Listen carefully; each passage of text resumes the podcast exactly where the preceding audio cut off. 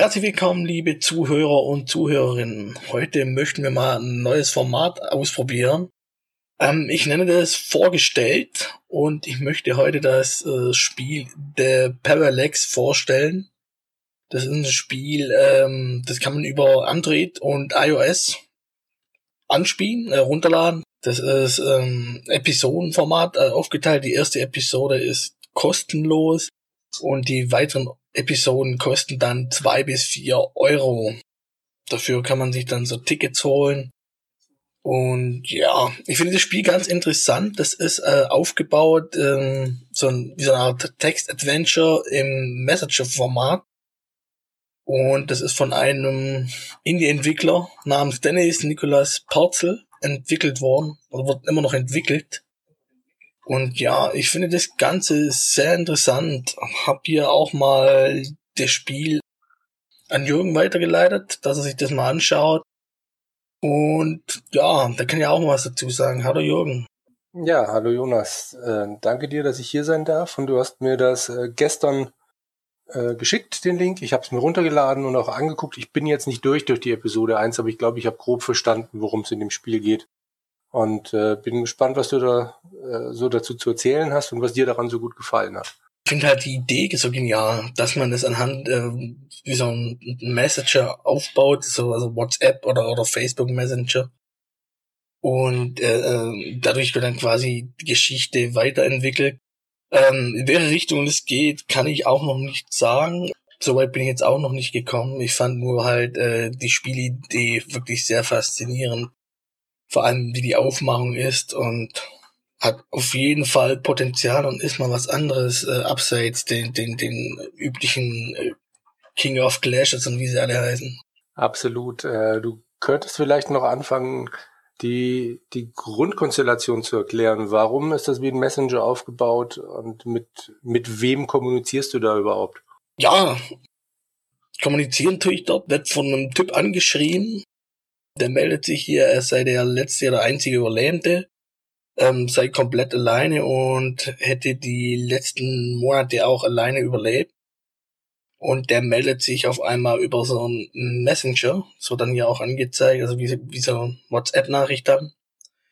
Und dann fangen wir natürlich an, mit dem zu kommunizieren und der erzählt dann halt, äh, was passiert ist. Und wir können natürlich hier ähm, ahnungslos reagieren oder aber auch sagen, ja, ähm, stimmt schon, ich so, bin noch ein Überlebender und ja, es ist auf jeden Fall interessant. Es ist wie so ein Text-Adventure aus den 70ern, 80ern. Wann gab es die Text-Adventures? Ähm, soweit ich weiß, hat es angefangen in den 70ern, Hochzeit, ja, wahrscheinlich Ende 70er, Anfang 80er.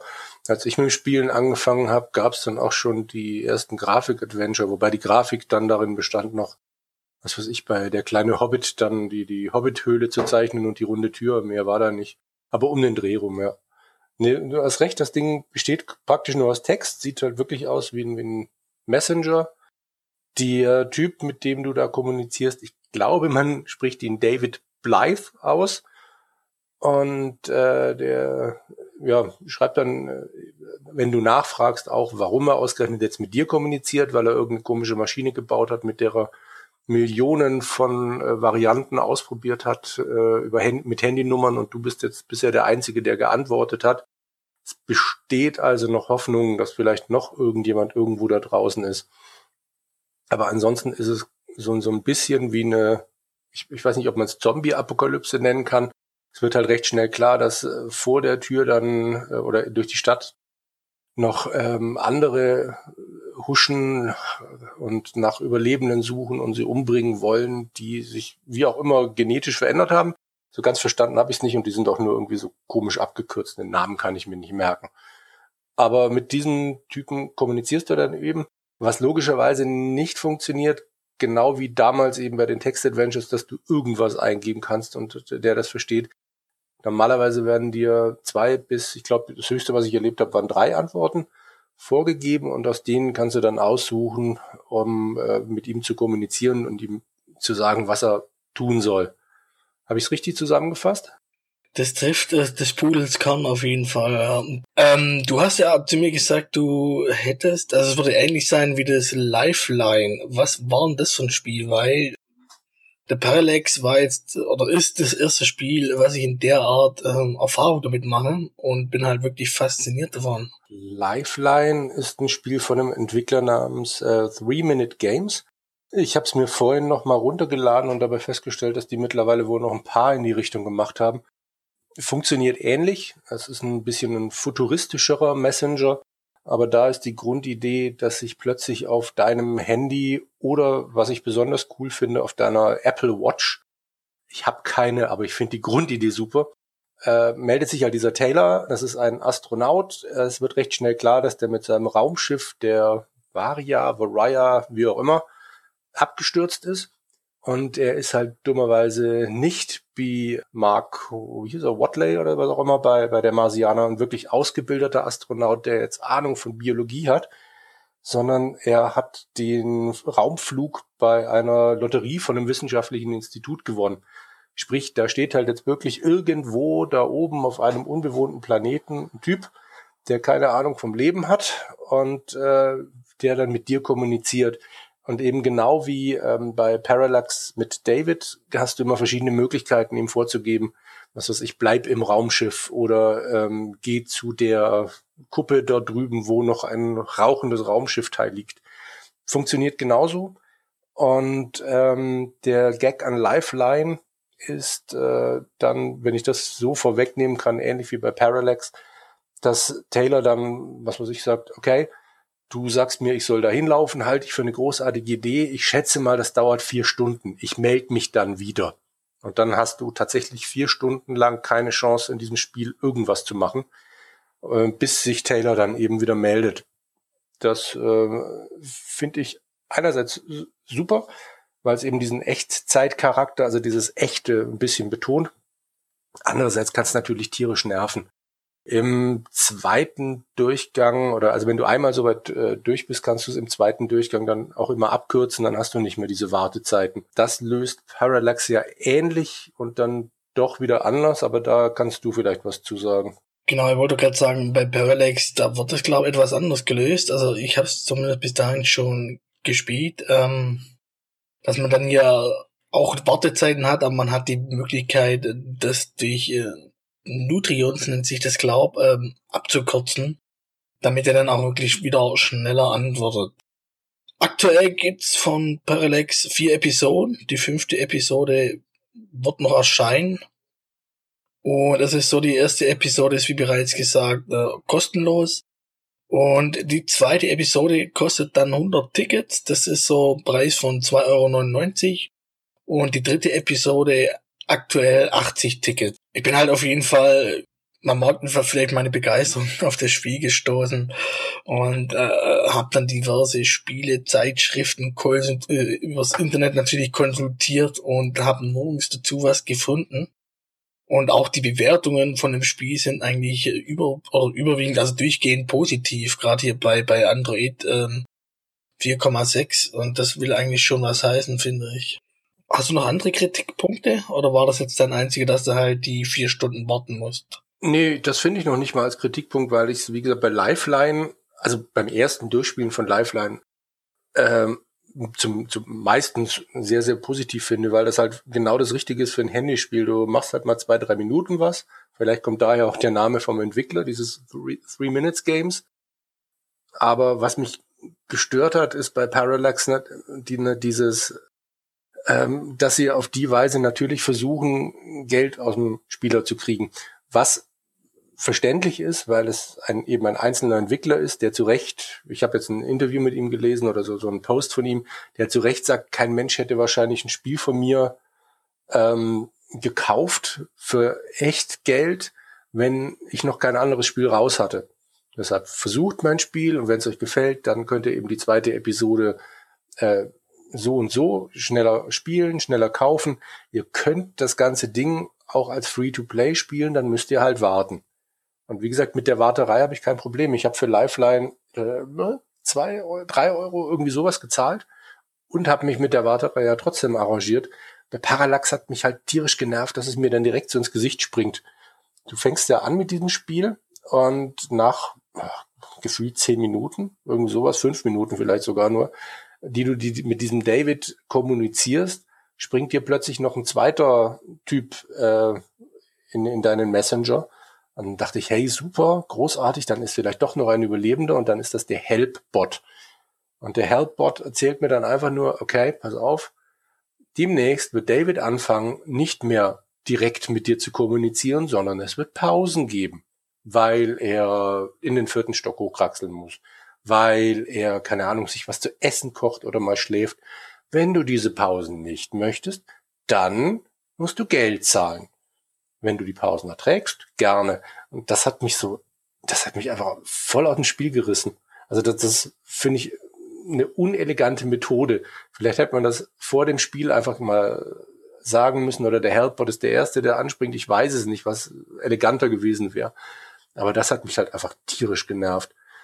Und ähm, vielleicht als zweiten Kritikpunkt, der ist aber bei Lifeline genauso. Ich habe es vorhin extra nochmal ausprobiert. Bei Lifeline ist es mir erst nicht aufgefallen, bis ich es dann mal gelesen habe. Und jetzt bei Parallax ist es aber noch schlimmer. Der Typ tippt in einer Geschwindigkeit, die ich wahrscheinlich mit 50 Fingern nicht erreichen würde. Vor allem nicht auf dem Smartphone. Da kommen Texte von, ich weiß nicht, 10, 15 äh, Zeilen Länge innerhalb von Sekunden getippt und das reißt mich auch so aus der, aus der Bahn. Lieber ein paar kürzere Texte, die halt alle nur so zwei Zeilen lang sind und dann immer ein neuer Text, damit ich das Gefühl habe, ah, da ist wirklich jemand, der tippt. Kannst du das nachvollziehen? Was, was hast du jetzt gerade gesagt? das hast du mich, äh, ich war so vertieft. Äh. Entschuldige, ja. Ähm, was, was ich unglaublich nervig finde, ist, dass der so schnell tippt. Also, Gefühl habe, der redet gerade, also der, der würde wahrscheinlich noch nicht mal so schnell reden, wie er tippt. Nee, da muss ich, da muss ich dir zustimmen. Also, das ist mir auch negativ aufgefallen. Was aber der Helpbot betrifft, gutes Recht einen jetzt erstmal raus. Äh, allerdings muss man dazu sagen, dass du von ihm ja so Nutrients bekommst. Ne, so Karotten sind das. Wir schauen, ja. so Karotten, wo du dann die erste Wartezeit erstmal überspringen kannst. Also es ist nicht so, dass du dann gleich Geld investieren musst oder kannst oder warten musst, sondern äh, er zeigt dir auch direkt, hey, du hast jetzt hier die, die, die Karotten, sag ich jetzt mal, so sind auf dem Bildchen, nee, äh, sind die Tickets, äh, die Nutrients und ähm, du kannst dann die Wartezeit verkürzen. Aber das, was äh, die Texte betrifft, ähm, das ist mir auch negativ aufgefallen. Aber da merkst du dann halt wieder, dass es halt kein echter Mensch ist, sondern einfach nur ein Programm, was dann auf dich reagiert und dementsprechend wird das dann nicht erst 10, 15, 20 Sekunden schreiben oder noch länger schreiben, sondern dementsprechend gleich reagieren. Ich weiß gar nicht, ich denke, dass es anders möglich ist, ähm, aber ja, ich meine, darüber kann ich jetzt hinweg sehen. Ja, das geht schon. Ich finde es halt nur schade. Also ich denke mal, dass es machbar sein müsste. Und wie gesagt, mit so ein paar kürzeren Texten, so tippen wir ja auch normalerweise. Wir schreiben einen Satz, schicken ihn ab, schreiben den nächsten Satz, schicken den ab, damit der andere eben nicht drei Minuten da sitzt und nur liest, Jonas tippt. Und das äh, ja, finde ich halt ein bisschen schade. Es, es wäre eleganter gegangen. Aber Gott, wie gesagt, ich, ich lese die Texte ja trotzdem gerne und mir ist ja normalerweise trotzdem bewusst, dass das kein echter Mensch ist, weil ich bei einem echten Menschen normalerweise mehr machen kann, als aus drei Sachen auswählen. Und ich denke mal, äh, dass es natürlich nicht möglich ist, vor allem nicht, wenn du alleine bist als Entwickler, alle Möglichkeiten abzudecken und äh, noch ein paar Möglichkeiten mehr zu machen. Ich weiß jetzt nicht mehr, wie groß der Parser bei diesen alten Infocom-Dingern war. Aber wenn ich mir heute dann so, so ein altes Text-Adventure angucke, dann ist es schon faszinierend, dass ich damals echt dachte, ich kann mit dem Ding reden. Die paar, die paar Worte, die das Ding tatsächlich versteht, die kannst du wahrscheinlich locker auf ein DIN A6-Blatt schreiben. Ich weiß es nicht. Also, ich kann auf jeden Fall sagen, Parallax ist auf jeden Fall eine Empfehlung wert. Es, die Folge 1 ist kostenlos. Man sollte auf jeden Fall reingucken. Ähm, schon allein, weil es, wenn man es Free-to-Play spielt, wirklich nicht viel Zeit in Anspruch nimmt. Man, man probiert ein paar Minuten rum und dann du eh wieder warten, bis David sich meldet und sagt, okay, ich habe das und das jetzt erledigt. Es gibt immer die Möglichkeit, eine falsche Abzweigung zu nehmen, aber äh, so weit wie ich bis jetzt gekommen bin, ist es immer fair genug und gibt dir die Möglichkeit, dann wieder einzusetzen an dem Punkt, an dem du gestorben bist. Das macht Lifeline nicht. Da kannst du wieder von vorne anfangen. Und ähm, ja, entsprechend würde ich auf jeden Fall raten, guckt euch das mal an. Dem ist nichts hinzuzufügen, da stimme ich Jürgen voll zu. Ähm, schaut euch an, die erste Folge ist, wie gesagt, kostenlos. Und dann könnt ihr euch selber ein Bild machen. Es ist auf jeden Fall mal eine Abwechslung zu den genannten, äh, die, zu den ganzen äh, Android- und äh, iOS-Spielen, die sich halt so rumtummeln. Vor allem oben in den Charts und solche Perlen gehen halt mehr oder weniger meistens immer unter, meiner Meinung nach. Ähm, Finde es auf jeden Fall nicht schlecht. Schaut sich an und findet ihr im Android Store oder iOS Store. Links werde ich dann noch äh, einfügen bei uns auf Soundcloud. Da könnt ihr den dann nachsehen, direkt draufklicken, wenn ihr das wollt. Oder ihr sucht natürlich direkt über die App Stores. Ja, und dann könnt ihr gerne mal sagen, äh, wie euch das vorgestellt gefällt, äh, ob man das noch ausbauen kann, was man anders machen kann. Es war jetzt einfach mal ein kleiner Test und ja, deswegen geht das Ganze auch nicht so lang wie die normalen Folgen. Die nächste Folge kommt am, nehmen wir am Sonntag auf, die wird dann spätestens am Montagabend online gehen. Dein Wort in Gottes Ohr. Definitiv, weil ab Mittwoch bin ich weg. Da bin ich äh, eine Woche im Heimaturlaub und dann macht keiner mehr was. Von dem her. Auf jeden Fall Montagabend sollte dann die Folge 7 sind wir schon. Genau. Volume 7 kommt dann. Na dann, da sag ich mal ciao und einen schönen Abend noch. Danke. Tschüss.